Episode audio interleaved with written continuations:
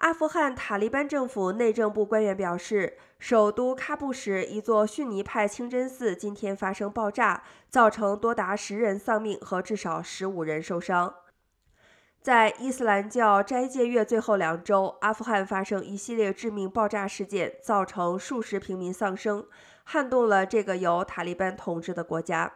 其中一些爆炸攻击，激进组织伊斯兰国声称是他们参与的。内政部副发言人哈比告诉法新社，爆炸发生在礼拜五祷告后两小时，当时信众正在举行仪式。他并补充说，至少有十五人受伤。